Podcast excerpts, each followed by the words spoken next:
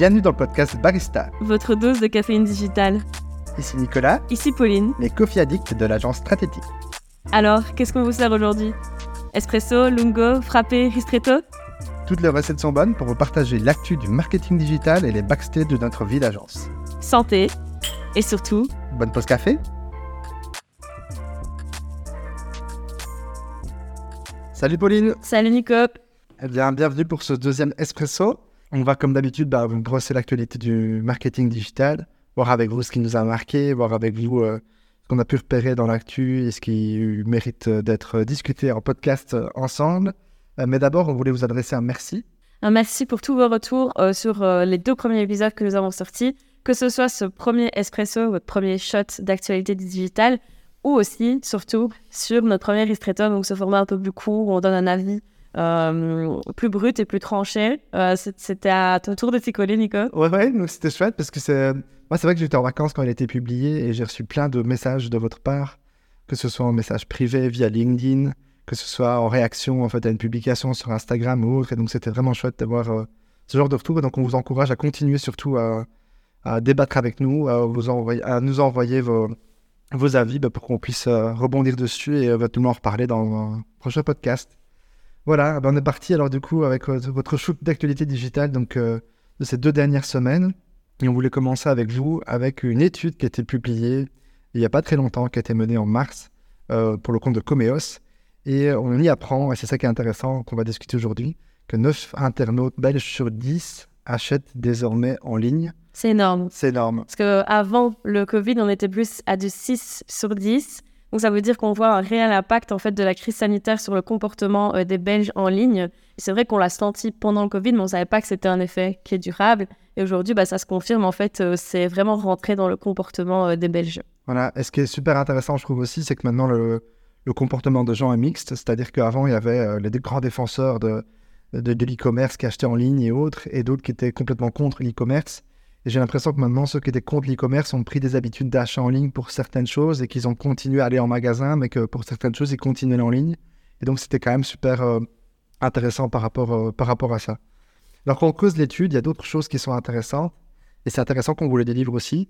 Euh, Notamment, par exemple, le fait qu'un Belge sur deux, une personne sur deux qui achète en ligne, achète sur une marketplace, sur une plateforme. Et on en parle de plus en plus avec nos clients qui se lancent de plus en plus dans la vente sur de, ce genre de marketplace et l'importance que les marketplaces vont avoir, avoir pardon, dans leur euh, stratégie e-commerce. C'est une vraie opportunité en fait de développement, euh, outre euh, leur propre e-shop, de se lancer sur une marketplace qui permet bah, de montrer aussi leurs produits à une communauté qui existe déjà. Ah ouais, et, on est souvent surpris des résultats. Alors, il y a du pour et du contre dans les marketplaces. Ça pourrait faire l'objet euh, d'un longo, clairement. Mais, mais voilà, on voit en tout cas que les marketplaces ont un bel avenir devant elles. Et on- pour plein de raisons, parce que prix compétitif, les livraisons gratuites, large choix, possibilité de comparer aisément les prix. Enfin, il y a plein de choses qui sont mises en avant dans cette étude. Et donc, on voit effectivement que les marketplaces deviennent une tendance, euh, enfin, deviennent, sont une tendance qu'il va falloir euh, intégrer dans les futures stratégies e-commerce de nos clients. Voilà. Alors, un autre chiffre qui était intéressant, je trouve, c'était aussi qu'un Belge sur quatre commence sa recherche euh, en magasin physique pour les produits moins souvent achetés. Donc, il y a une nuance, c'est que c'est les produits qu'on n'achète pas souvent, ou des produits clairement où on n'a pas un cycle d'achat qui est On a quand même besoin d'aller les voir, un peu comme une voiture. Voilà, clairement, ouais, comme une voiture. Euh, bah, une dernière voiture, moi, je l'ai achetée en ligne. Et donc, c'est vrai que j'étais la voir d'abord avant de... J'avais jamais vu. Mais ça a étonné tout le monde quand on Oui. parlait. Tout à fait. Et même moi, j'étais le premier étonné de me dire que je vais acheter une voiture en ligne. C'était très bizarre. Il y a des produits comme ça aussi qui sont beaucoup plus impactants. Alors, j'ai un exemple qui me vient en tête, mais une machine à lessiver, par exemple, on pourrait se dire, on n'en achète pas tous les ans. Donc, c'est vrai qu'avant de l'acheter, on est allé la voir en magasin, voir les boutons, voir les options, voir si c'est réactif ou pas. Enfin, il y a plein d'exemples comme ça qu'on pourrait euh, prendre en compte. Donc, ça veut dire aussi que le drive to store, entre guillemets, pourrait être aussi euh, store to web, shop, je sais pas comment on pourrait dire ça, mais ça peut aller dans les deux sens, quoi. Et ça, je trouve ça intéressant aussi. Et- Super les clients devraient peut-être l'intégrer aussi dans leur euh, propre stratégie, quoi. On apprend aussi que le Belge est fidèle. Voilà, et il est fidèle dans la mesure où euh, euh, on, on apprend en fait que les Belges achètent en, en majorité sur trois sites différents. Donc euh, c'est ça que je trouve intéressant dans l'étude, sites fait, pour les leur achat. 40% d'entre eux font leur achat en fait sur trois sites différents. Et c'est vrai que euh, ça m'a étonné cette stat, mais après quand j'ai pensé à mon propre comportement, en fait on a toujours des sites de référence sur lesquels on va acheter les produits.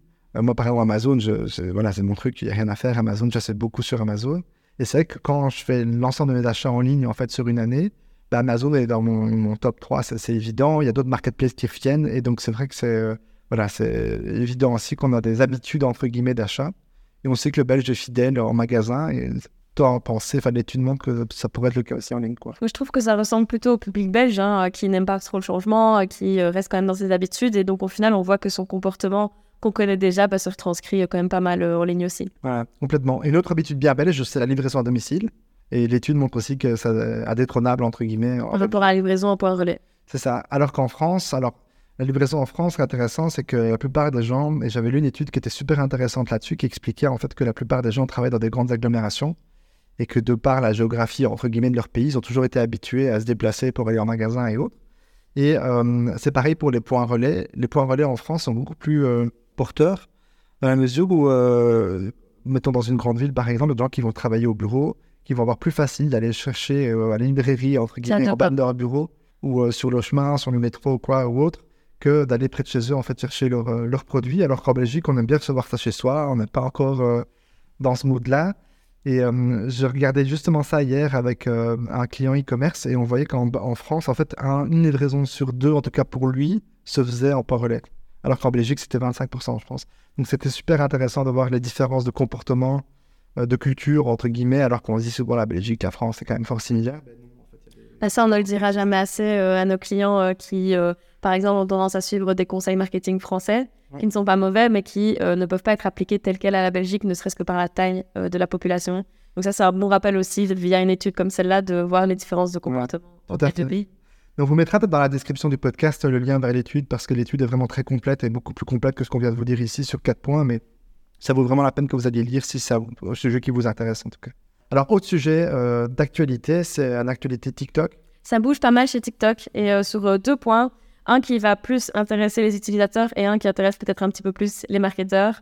Euh, d'un point de vue utilisateur, euh, ça y est, TikTok va un peu se plier aux réglementations européennes en matière euh, de numérique en général et surtout en matière de protection des utilisateurs, notamment des mineurs, puisqu'il y a toujours ce cliché de TikTok qui est une application très jeune, qui est plus tout à fait vrai, puisqu'il y a de plus en plus de générations, bah, un peu comme la mienne d'ailleurs, euh, qui se mettent de plus en plus sur TikTok, mais euh, c'est vrai qu'il reste quand même pas mal de mineurs qu'il faut pouvoir protéger.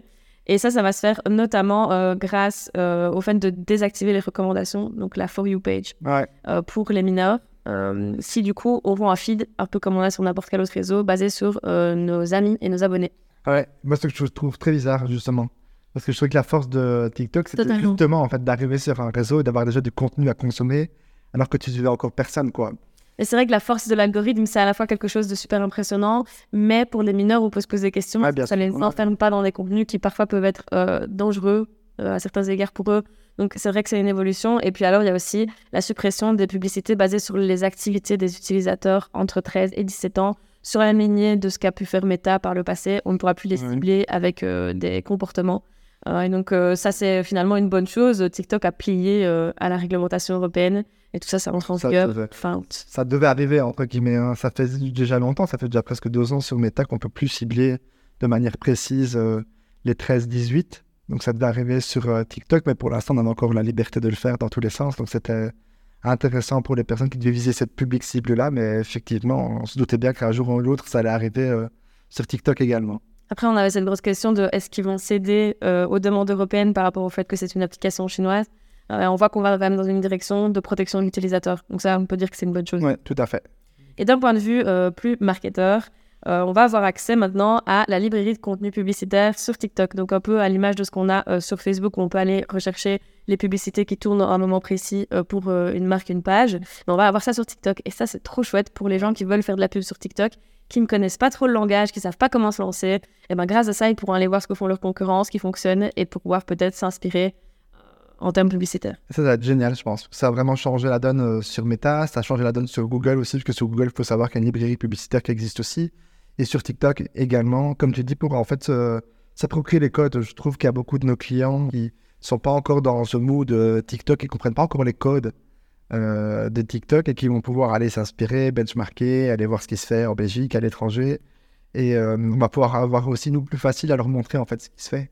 Euh, et Même nous, en tant qu'agence, on pourra montrer à une marque, regardez, euh, vous faites de la publicité très bien, mais vous utilisez vos vidéos YouTube euh, recadrées pour TikTok, et ça, ça ne parle pas du tout à l'audience. Donc, c'est une bonne opportunité pour tout le monde. Voilà, tout à fait. Alors, deux autres actus plus, plus light, on va dire, c'est la disparition de Waze Ads qui va être intégrée dans Google Ads. Euh, donc, pour ceux qui ont déjà fait de la publicité sur euh, Ads ou justement qui ne connaissent pas, en fait, il y avait deux outils euh, qui existaient en parallèle pour faire de la pub sur Waze. Un des outils qui était une plateforme de self-service, un peu comme Google Ads l'est, comme Meta Ads c'est-à-dire que vous pouviez aller créer vos propres campagnes, les targeter, choisir vous-même qui vous alliez cibler, etc. Et vous aviez ce qu'ils appelaient un direct service qui permettait en fait pour les gros annonceurs essentiellement de passer par une équipe de Waze qui allait vous configurer euh, vos campagnes avec des options de ciblage qui étaient beaucoup plus avancées que celles qu'on pouvait avoir dans le self-service. Euh, par exemple, en Belgique, c'est une bêtise, mais on ne pouvait pas cibler dans le self-service la langue de l'utilisateur, qu'on pouvait le faire, par exemple, en service euh, direct. C'est un peu Business Suite et euh, Business Manager. Voilà, c'est un peu ça, c'est une idée. Et, vous n'aviez pas accès à tous les CTA, vous n'aviez pas accès à tout ce qui était test AB, par exemple, vous n'aviez pas accès à toutes les statistiques si vous passiez par le self-service, quoi. Et donc là, ben, la nouvelle, c'est que Waze Ads va fusionner avec Google Ads. On s'y attendait un petit peu, vu que depuis le début de l'année, on sait que les services de Google et de Waze vont être fusionnés. Il y en a qui prédisent même la disparition de Waze dans la mesure où Bouffé par Google Maps. c'est ça. Euh, et dans la, il y a aussi d'autres sujets qui ont été débattus, par exemple le fait que Waze ne pourra peut-être plus euh, afficher les radars, etc. dans, dans l'application, donc ça perdrait quand même un peu de son, son sens, C'est pour ça que beaucoup de gens euh, l'appréciaient. Voilà, et donc on ne sait pas trop ce que ça va devenir, Waze, mais en tout cas, en termes de publicité, euh, vous devrez passer par une campagne Google Ads pour pouvoir le faire. Ce sera intégré dans des campagnes existantes qui sont une nouvelle campagne euh, intelligente, automatisée, Performance Max et autres, où on va avoir un nouveau canal en fait qui va venir s'ajouter aux campagnes quasi automatiques et basées sur l'intelligence artificielle de Google qui va venir s'intégrer là-dedans. Donc voilà, affaire à suivre, on verra ce que ça donne euh, par la suite. Mais la news suivante s'aligne un petit peu là-dessus finalement, sur euh, le fait qu'on va euh, de plus en plus euh, élargir les canaux sur lesquels on peut euh, faire de la publicité avec un support, comme pour Google Ads. Ben là, c'est pareil, mais avec MailChimp. Voilà, c'est Mailchimp qui l'annonce cette semaine. Euh, ils ont intégré, enfin ils ont lancé la possibilité maintenant d'intégrer dans vos flux d'automatisation, par exemple, des campagnes de SMS. Parce que certains concurrents avaient déjà fait avant eux, un Sendinblue l'avait déjà fait, euh, enfin Brevo maintenant l'avait déjà fait euh, depuis un certain temps. Et maintenant, Mailchimp se met dans la mouvance d'intégrer ce fameux sujet SMS dont il parlait depuis longtemps, mais il n'avait jamais été vraiment euh, mis en place. Actuellement, c'est uniquement dispo aux États-Unis, mais on suppose que ça va le devenir un peu partout.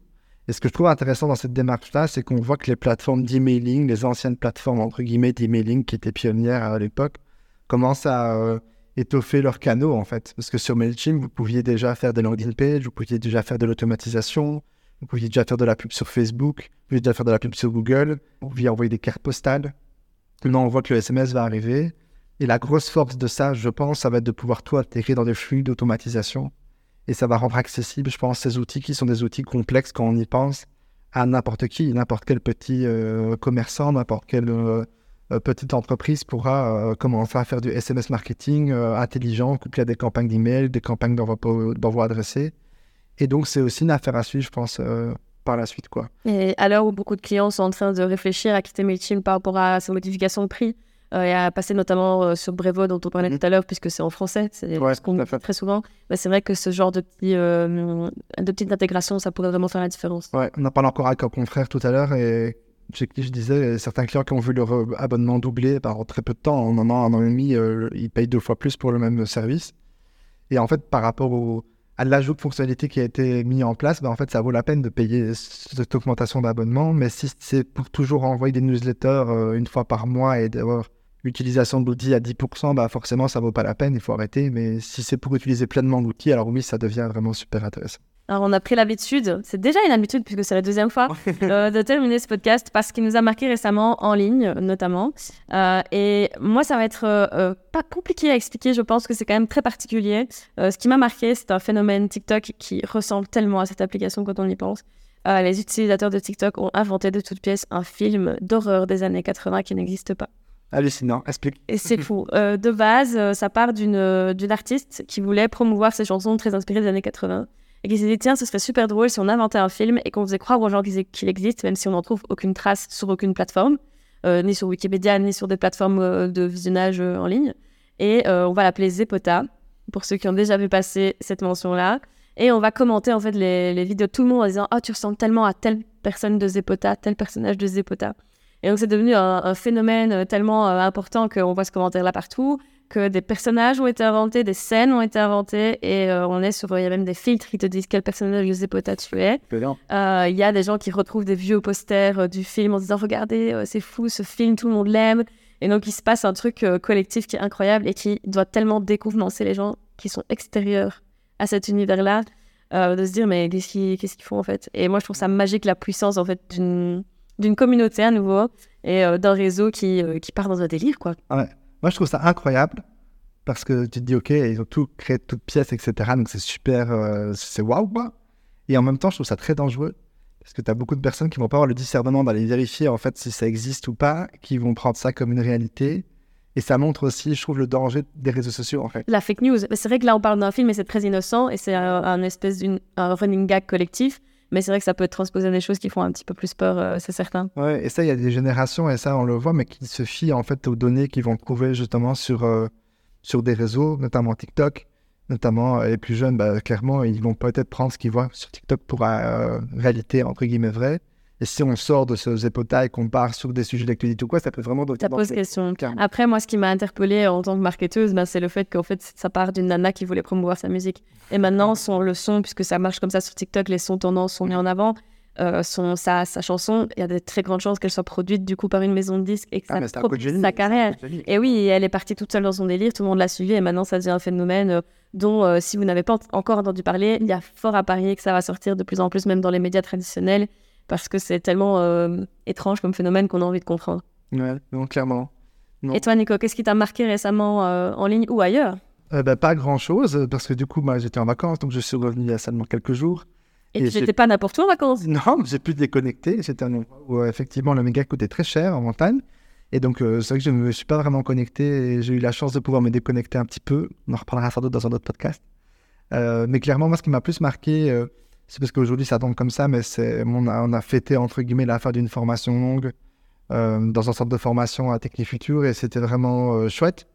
Euh, et en même temps, ça m'a rappelé, comme dans beaucoup d'ailleurs d'écoles et comme dans beaucoup de formations, en fait, qu'on fait souvent un focus sur les compétences techniques entre guillemets qu'on peut acquérir dans ce genre de formation, qui au final, quand tu prends un peu de recul, en fait, sont jamais que apprendre en fait à cliquer sur des boutons, à configurer une campagne, et c'est super intéressant de savoir le faire, mais en fait tout le monde pourrait le faire. Moi, ce que je trouve vraiment intéressant dans ce genre de formation, c'est le développement en fait de soft skills, on va dire ça comme ça, de travailler de groupe, d'apprendre à se plonger dans un projet dont on ne connaît pas du tout euh, la base dès le début, pouvoir faire preuve de stratégie, pouvoir collaborer, euh, pouvoir vraiment euh, en fait se faire preuve d'empathie par rapport à un public que tu connais pas et je trouve que c'est ça le plus gros apprentissage, entre guillemets, de ces jours de formation. Et je trouve qu'on devrait mettre beaucoup plus l'accent dans ces formations-là sur ça, même si ça fait très bullshit, en fait, de dire ça. On va collaborer, etc. Tu dis ça à des étudiants, ils disent, oh, OK. Mais en fait, ils apprennent énormément, en fait, quand ils font ça et quand ils se plongent dans des projets, dans des exercices pratiques sur des choses qu'ils ne connaissent pas. C'est là, je pense, où les apprentissages sont les plus, euh, les plus, intéressants. C'est vrai que c'est quelque chose qu'on défend beaucoup de l'autre côté, c'est que les outils peuvent changer du jour au lendemain, euh, peuvent disparaître, peuvent apparaître. Mais ce qui ne changera jamais, bah, c'est la personne qu'on est, la vision stratégique qu'on a et la manière dont on va euh, se plonger dans ces nouveautés-là. Et ça, c'est vrai que c'est une compétence euh, pour les community managers et marketeurs de demain qui est vraiment essentielle. on devrait engager quelqu'un, on peut très bien engager quelqu'un qui n'a aucune compétence technique. Si l'humain derrière est capable en fait de collaborer avec nous et de rentrer dans le moule et qu'on lui explique, etc., les compétences techniques, on pourra toujours apprendre à quelqu'un. Et c'est ça que moi je trouvais qu'il faut retenir de ce genre de formation. C'est une belle leçon pour l'avenir de notre métier. Bon, allez, on vous laisse là-dessus. Ça fait déjà un petit temps qu'on a commencé notre podcast. Bon café. Bon café et à bientôt.